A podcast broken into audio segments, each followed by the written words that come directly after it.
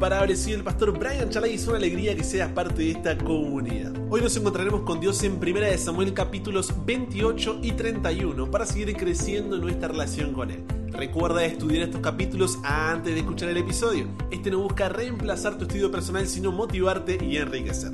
Con eso dicho, ahora sí, conversemos. ¿Qué verdad aprendemos sobre cómo es Dios y su dirección para nuestra vida? Padre, gracias porque podemos juntos buscarte y a la vez encontrarte. Y hoy un tema importantísimo donde hablaremos del espiritismo.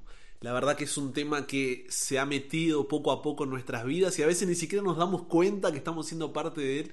Qué importante es entonces que podamos conversarlo, que podamos ver cómo el diablo intenta atacarnos por todas partes y poder estar preparados para no caer en batalla. Danos sabiduría, humildad y que tu Espíritu Santo nos pueda guiar en el estudio de tu palabra. En el nombre de Jesús oramos. Amén. Quieras reconocerlo o no, el espiritismo ya está en todas partes dentro de nuestra sociedad postmoderna.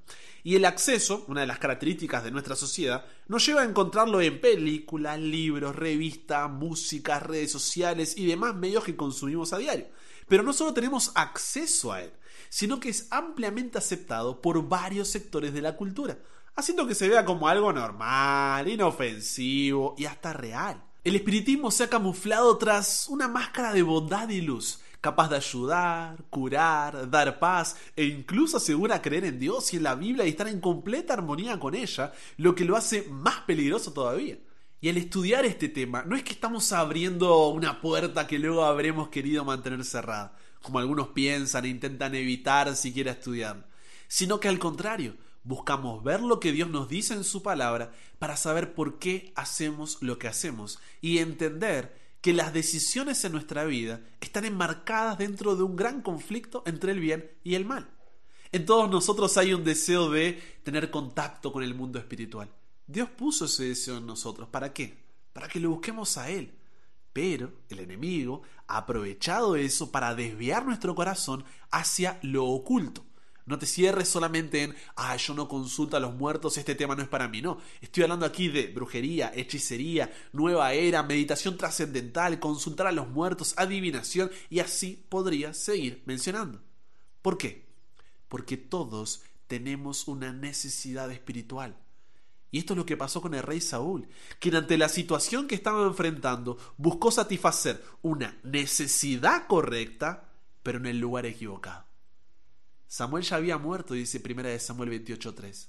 Y cuando se juntaron los filisteos y acamparon en Sunem, y Saúl junto a todo Israel acamparon en Gilboa, el rey tuvo miedo. Y se turbó su corazón en gran manera, dice 1 Samuel capítulo 28, versículos 3 y 4. La pregunta es, ¿por qué Dios no le respondió como registra el versículo 5?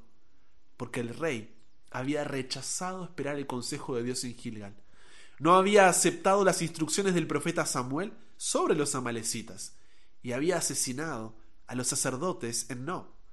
En otras palabras, Saúl voluntariamente había elegido hacer lo que él quería. No hubo arrepentimiento, no hubo sumisión. Muchas veces tratamos a Dios como un consultor. ¿Por qué digo esto? Porque es alguien cuya sabiduría sí valoramos mucho y al que escuchamos, pero al final del día somos nosotros los que tomamos la decisión. Por eso lo llamamos consultores. Pero este es el problema. Dios no hace consultoría. Nunca lo ha hecho. Nunca lo hará. Él actúa como Dios. Cuando lo tratamos como un consultor, simplemente deja de aparecer en las reuniones. Dios había sido claro en Levítico capítulo 20 versículo 27 y Deuteronomio capítulo 18 versículos 9 al 14 diciendo que era abominación a Dios esto de consultar a los muertos, de la hechicería, de los brujos, de la adivinación, que no era parte del pueblo de Dios, pero el rey Saúl terminó comiendo junto al enemigo. Porque eso hacemos cuando no escuchamos la voz de Dios y rechazamos someternos a su voluntad. La pregunta es, ¿no estarás tú buscando satisfacer una necesidad correcta pero en el lugar equivocado como Saúl? Veamos seis razones de por qué el espiritismo es el lugar equivocado para satisfacer nuestra necesidad espiritual y esta solo puede ser satisfecha en Dios. ¿Te parece?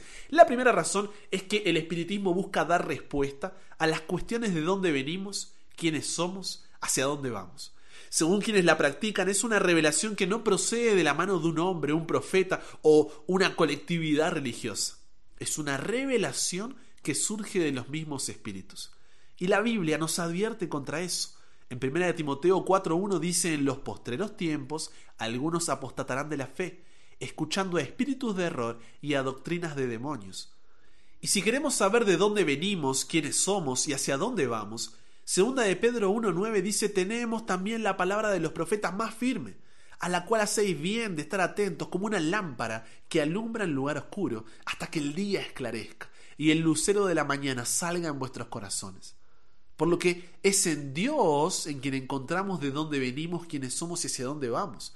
Ya que como dice Génesis 1.1, en el principio creó Dios los cielos y la tierra. Y como complementa Romanos 11:36, de Él, por Él y para Él son todas las cosas. La segunda razón es que el espiritismo plantea una concepción dualista de la vida en la que el alma inmortal puede separarse del cuerpo mortal. En otras palabras, que cuando una persona muere, su cuerpo material muere, pero su alma espiritual continúa viviendo. No pretendo abarcar todo el tema ahora porque no es directamente el tema, pero sí dar un puntapié inicial. Si bien las naciones paganas alrededor de Israel tenían esta concepción, el cristianismo fue influenciado a seguir esta doctrina filosófica por el dominante movimiento intelectual en los primeros siglos después de Cristo del platonismo. Platón era un filósofo griego, seguidor de Sócrates y maestro de Aristóteles, que se refería al alma como si estuviese encarcelada dentro del cuerpo. Se le imagina como algo independiente, parte de lo divino y de lo bueno, como una hoja blanca metida en un pobre sobre material, de la cual tiene que librarse llamado cuerpo. El primer texto bíblico que nos da detalles sobre la vida humana lo encontramos en Génesis capítulo 2 versículo 7, donde Moisés escribió, que Dios formó al hombre del polvo de la tierra y sopló en su nariz aliento de vida y fue el hombre un ser, hebreo nefesh, viviente. Siglos más tarde, y citando este versículo, Pablo dice directamente en 1 Corintios 15, 45, fue hecho el primer hombre Adán, alma, del griego psige, viviente. Si la Biblia entonces presenta una unidad y no se contradice porque es palabra de Dios, es claro que tanto el hebreo nefesh en el Antiguo Testamento como el griego psige en el Nuevo Testamento son palabras utilizadas para referirse a lo mismo, alma. Los traductores lo utilizaron como vocablos intercambiables, como equivalentes, como eh, sinónimos. Por lo que la pregunta que tenemos que hacernos es, bíblicamente, ¿qué es el nefesh o psige? Notemos en primer lugar que dice que Dios sopló en la nariz del primer hombre el aliento de vida. Y entonces, es decir, luego fue el hombre un ser, un alma viviente. Notemos también que no dice que el hombre llegó a ser un alma o ser inmortal. Entonces, según Génesis 2.7, la vida del alma es consecuencia de la unión entre el polvo de la tierra y el aliento de vida, la capacidad que viene de Dios, Neyamá en hebreo, y no hay evidencia bíblica alguna que sugiera que esa vida precede a dicha unión. ¿Vamos bien? Por otro lado, hay una palabra sinónima a Neyamá que significa aliento de vida, que es el vocablo hebreo ruach, que se traduce a veces espíritu o en griego pneuma. También se utilizan otras expresiones como hálito, aliento o viento pero a ninguna de las traducciones se le asigna en las 379 veces que aparece en la Biblia la capacidad de existir independientemente del cuerpo humano, o identificado como una entidad inteligente. Eso nos lleva a afirmar que el alma tiene un comienzo, no es eterna. O sea, hubo un momento en el que no era. ¿Qué quiero decir con esto? Que antes de ser creado, Adán no existía. Antes había polvo, pero eso no era Adán. Dios tenía vida antes de crear al hombre, pero eso no era Adán. Es la combinación lo que hace que el hombre exista y por lo tanto el alma viviente es un ente compuesto por el cuerpo físico y la capacidad de vida de Dios. Ahora bien, continuando en la misma línea de pensamiento, ¿qué sucede en la muerte? ¿Qué pasa cuando la vida desaparece? ¿Qué sucede con el alma? Eclesiastés 12:7 dice, el polvo vuelve a la tierra como era y el espíritu, este aliento de vida, vuelve a Dios que lo dio. Mostrándonos que el alma deja de existir en la muerte física, ya que sin el cuerpo el alma no existe, puesto que en el alma aparecía luego de una unión entre el cuerpo y el neyamaj, el aliento de vida, el ruaj proveniente de Dios. La muerte es, como vemos en el texto, el proceso creador a la inversa. Si la vida es polvo de la tierra más aliento de vida igual alma viviente, en la muerte el polvo vuelve a la tierra y el aliento de vida vuelve a Dios y por lo tanto no hay alma viviente. Al morir el hombre deja de ser un alma viviente. Sin la carne no hay alma. Sin el aliento divino no hay alma. A lo que voy es que, préstame tus oídos, bíblicamente el ser humano es un alma, no tiene un alma. Puede parecer sorprendente, pero a esta altura ya podemos plantear la hipótesis de que la inmortalidad del alma no sea después de todo una idea bíblica. Para dar más peso a esta suposición, en la Biblia al hombre se lo llama esto mortal. Solo se llama inmortal a Dios. Es que Él es el único que no depende de otro ser. Para su vida Él autoexiste, tiene vida en sí mismo. Por eso solo Él puede darnos vida eterna. El Creador nunca nos dio inmortalidad natural. Mientras obedeciera, el ser humano viviría para siempre. Desobedecer pondría en riesgo su vida. Es lo que vemos en Génesis capítulo 2, versículos 16 y 17. Por lo que no existe esa separación entre alma inmortal y cuerpo mortal, sino que en la Biblia se utiliza la palabra alma para describirnos como un todo que no se puede dividir. Por lo que al morir no es bíblico que se desprenda el alma de nosotros y vaya al mundo de los muertos o al cielo. Esa creencia no es bíblica. Bíblicamente el ser humano es un alma, no tiene una. Y por eso quien habló con Saúl no fue Samuel, sino Satanás. La tercera razón es que el espiritismo plantea que uno puede comunicarse con el alma de una persona aun cuando esta persona está muerta. Esto solo sucede si creemos el punto anterior.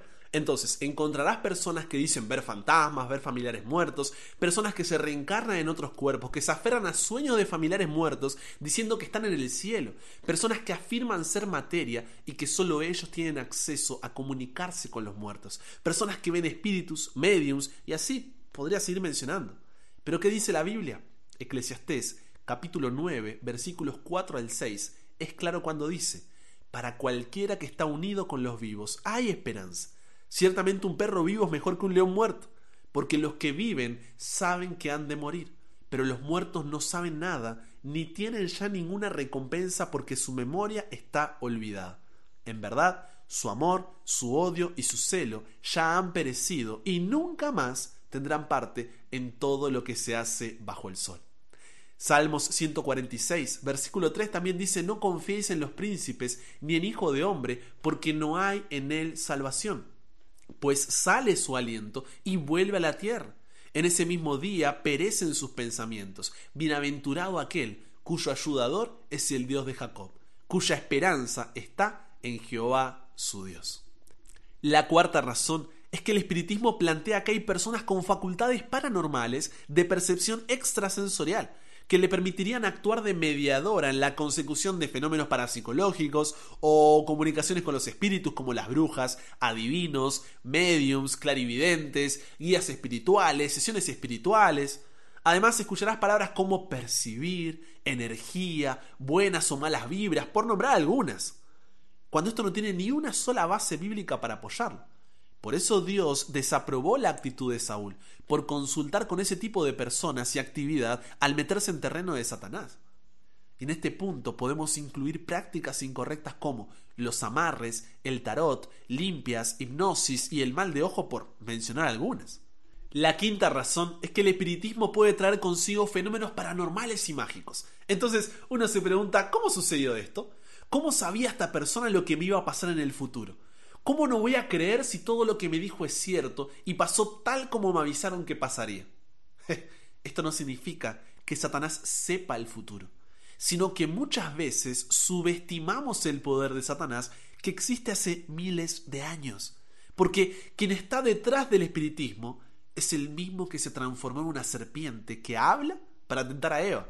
Es el mismo que llevó a una ciudad a ser consumida por fuego, el mismo que mandó matar a todos los niños menores de dos años en Egipto, que intentó replicar señales y plagas de Dios en Egipto, que llevó al pueblo a ser un becerro de oro, que sedució a Sansón con Dalila, que llevó a Israel a pedir un rey para dirigirlos, que llevó al rey David a acostarse con Betsabé, que llevó a Absalón a tener sexo al aire libre con las esposas de su padre, es el mismo que hizo que el hombre más sabio del mundo tuviera 300 esposas y 700 concubinas, que llevó al pueblo de Israel a dividirse, que hizo al pueblo adorar a Baal, que hizo llevar el arca del pacto a la guerra, que los hijos de Eli tuvieran relaciones sexuales dentro del santuario, que Acaz pasara por fuego a sus hijos, que Usías encendiera incienso, que metió a los amigos de Daniel en el horno de fuego y a Daniel en el pozo de los leones, el mismo que llevó a Jesús al pináculo del templo, que lo llevó a un monte muy alto y le mostró todos los reinos del mundo, el mismo que mató al mismísimo Hijo de Dios.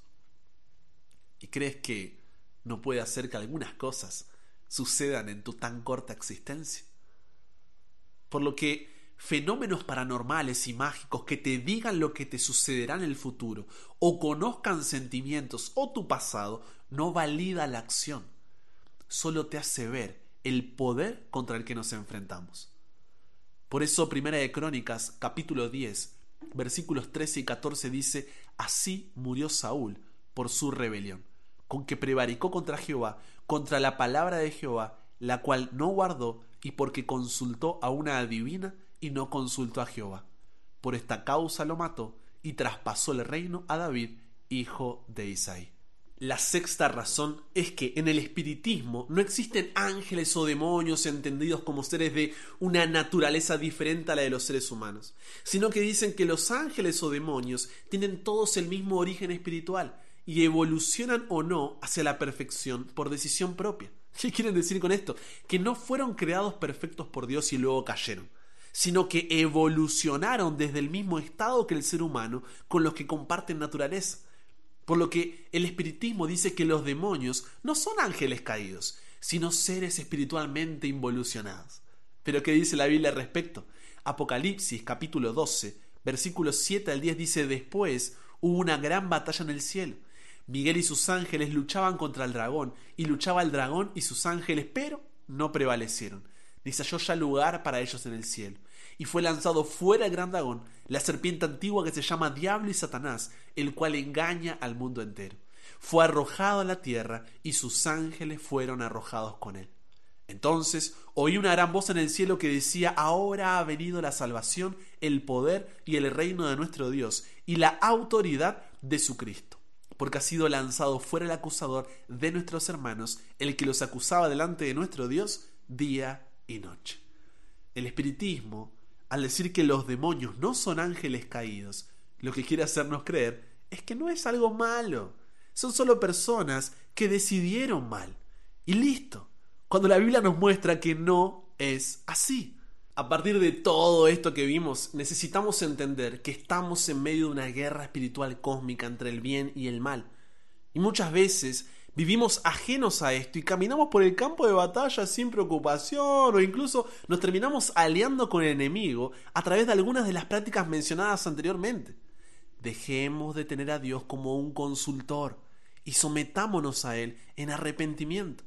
Por eso Efesios capítulo 6 versículos 10 al 12 dice, por lo demás hermanos, Fortaleceos en el Señor y en el poder de su fuerza, vestidos de toda la armadura de Dios para que podáis estar firmes contra las acechanzas del diablo. ¿Por qué? Porque no tenemos lucha contra sangre y carne, sino contra principados, contra potestades, contra los gobernadores de las tinieblas de este siglo, contra huestes espirituales de maldad en las regiones celestes. Estamos llegando al tiempo del fin. Y la Biblia predice un aumento de estas manifestaciones sobrenaturales. Por eso en el próximo episodio que será una segunda parte de este, veremos tres pasos prácticos para no ser engañados por el espiritismo. ¿Conversamos con Dios sobre esto? Padre, gracias porque podemos tocar estos temas. Que hoy podamos decir como Isaías, esperaré pues a Jehová, el cual escondió su rostro de la casa de Jacob, y en él confiaré. Que cada día podamos recordar que estamos en medio de una guerra espiritual cósmica, Dios, que no, podemos ser indiferentes a esto, que cada día podamos recordar que no tenemos lucha contra sangre y carne, pero sobre todo podamos recordar que en ti tenemos la victoria.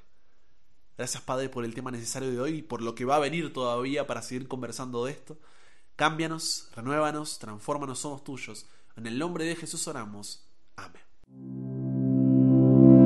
Con eso llegamos al final. Comparte con otros lo que aprendiste hoy. Súmate a la comunidad en WhatsApp totalmente gratis si todavía no lo has hecho. Para recibir una notificación en tu celular cada mañana, escuchar los episodios sin conexión, tener material extra, hacer tus preguntas, acceder a contenido exclusivo. Y te espero en el siguiente para que nunca pare de aprender y nunca pare de crecer. ¿Por qué? Porque hasta el cielo no paramos.